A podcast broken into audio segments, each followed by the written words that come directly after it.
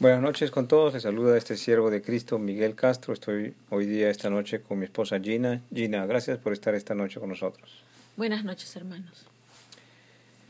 Estamos en el Evangelio de Jesucristo y esta noche la charla es acerca de Jesús explica la parábola del sembrador.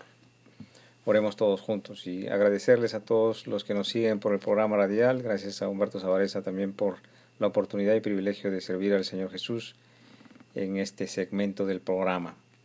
Oremos todos juntos. Padre Celestial, Dios de Abraham, Dios de Isaac, Dios de Jacob, a ti venimos, Señor, de rodillas, no solamente físicamente, sino también espiritualmente, a arrodillarnos ante tus enseñanzas, Padre, a arrodillarnos ante nuestro Señor Jesús, nuestro Señor y Salvador, en todas sus enseñanzas, Señor. Ayúdanos a conocerlas de cerca, a refrescarnos continuamente de ellas, a venir continuamente a beber de esta agua de la cual nunca, nunca más tendremos sed, aquella agua de la gracia de tu Espíritu Santo, Señor, que también nos, nos mueve continuamente a continuar perseverando en tus enseñanzas en cada momento, sobre todo en cada momento de prueba, Señor. Bendice a nuestros amados, a nuestros hijos, a nuestros padres con salud, pero sobre todas las cosas con la santidad del Espíritu Santo. En el nombre de Jesús, por los siglos de los siglos. Amén. Leamos entonces eh, Mateo 13 del 18 al 13. Oíd pues vosotros la parábola del sembrador. Cuando alguno oye la palabra del reino y no la entiende, viene el malo y la arrebata lo que fue sembrado en su corazón. Este es el que fue sembrado junto al camino. Y el que fue sembrado en pedregales, este es el que oye la palabra y al momento la recibe con gozo pero no tiene raíz en sí, sino que es de corta duración. Pues al venir la aflicción o la persecución por causa de la palabra, luego tropieza. El que fue sembrado entre espinos, este es el que oye la palabra. Pero el afán de este siglo y el engaño de las riquezas ahogan la palabra y se hace infructuosa. Mas el que fue sembrado en buena tierra, este es el que oye y entiende la palabra y da fruto y produce a ciento, a sesenta y a treinta por uno. Gloria a ti, Señor Jesús, por tu palabra. Escuchemos entonces cómo el Maestro nos enseña que sin el regalo que proviene del cielo, sin la gracia de Dios que viene del cielo, los hombres no pueden entender la palabra de Dios. Él mismo lo dice en Marcos 4:13. Y les dijo, ¿no sabéis esta parábola? ¿Cómo pues entenderéis todas las parábolas? Gloria a Dios. ¿Cómo pues entenderemos todas las parábolas sin la gracia de Dios? ¿Cómo podremos entender y aplicar las, las parábolas sin el regalo que viene del cielo? El maestro enseña que la capacidad del hombre de entendimiento y aplicación de su enseñanza es exclusivamente bajo la gracia y misericordia de Dios, regalo del cielo que solamente Él puede dar. Esto es realmente ser discípulo de Cristo.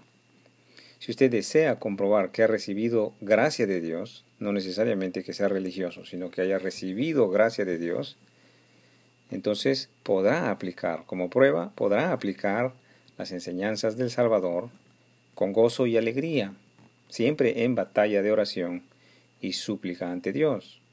Leamos cómo lo relata Lucas la enseñanza de Jesús, el príncipe de la paz. Esta es pues la parábola la semilla es la palabra de Dios y los de junto al camino son los que oyen. Y luego viene el diablo y quita de su corazón la palabra, para que no crean y se salven. Gloria a Dios. Ahora, para ilustrar esta, este segmento de la enseñanza, vamos a ponernos un ejemplo práctico, porque si nos quedamos solamente así, pues no nos vamos a ilustrar. Y esto es necesario que nos ilustremos. Vamos a hacernos un ejemplo, por ejemplo, en Lucas 6:26, porque dice, dice el Señor, la semilla es la palabra de Dios. Entonces vamos un ratito a revisar esta semilla. Lucas 6:29. Al que te hiere en una mejilla, preséntale también la otra, y al que te quite la capa, ni aun la túnica le niegues. Gloria a Dios por su palabra. Esta semilla, qué grandiosa es. El Señor Jesús aplica lo que, lo que predica.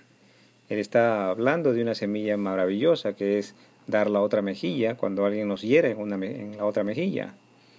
Y él, Jesús, aplica lo que predica. Él no solamente enseña teoría, no es de solamente palabras, sino aplica lo que enseña, porque cuando está clavado en la cruz, él decía en Lucas 23, 34. Y Jesús decía, Padre, perdónalos porque no saben lo que hacen. Y repartieron entre sí sus vestidos, echando suertes.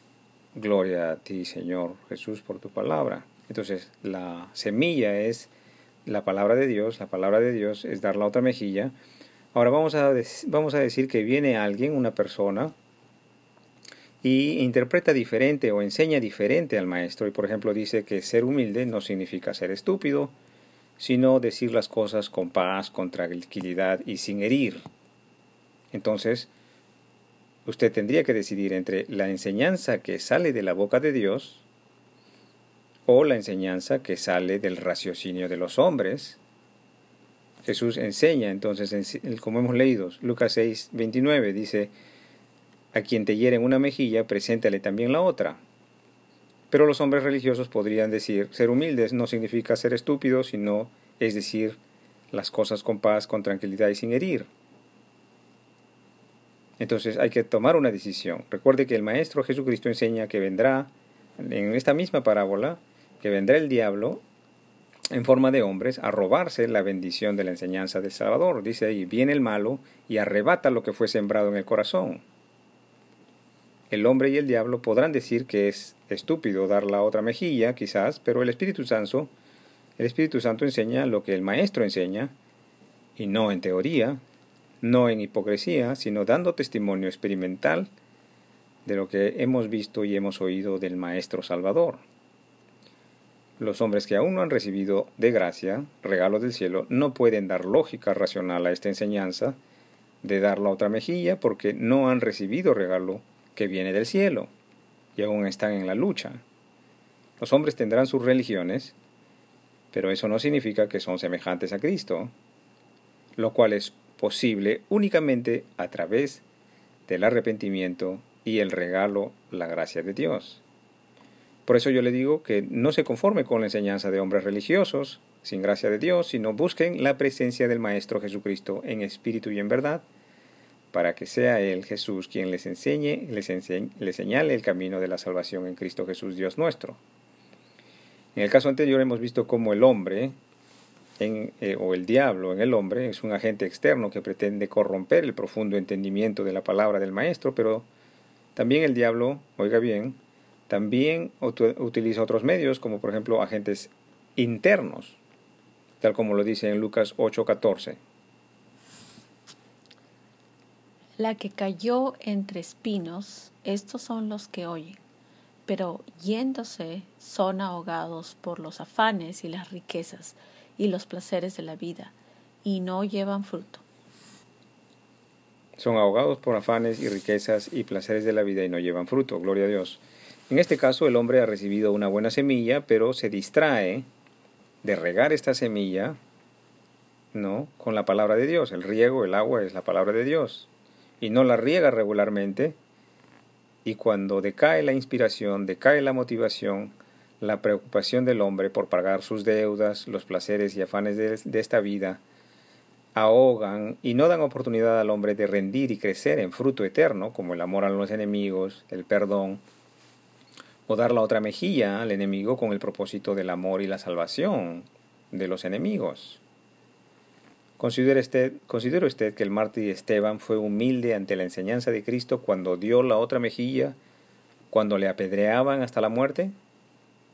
¿No fue Saulo de Tarso, viendo a Esteban, más adelante que entendió el poder y la misericordia del Espíritu de Dios en el hombre, en Hechos 7, 59, 60? Y apedreaban a Esteban, mientras él invocaba y decía, Señor Jesús, recibe mi espíritu y puesto de rodillas clamó a gran voz, Señor, no les tomes en cuenta este pecado.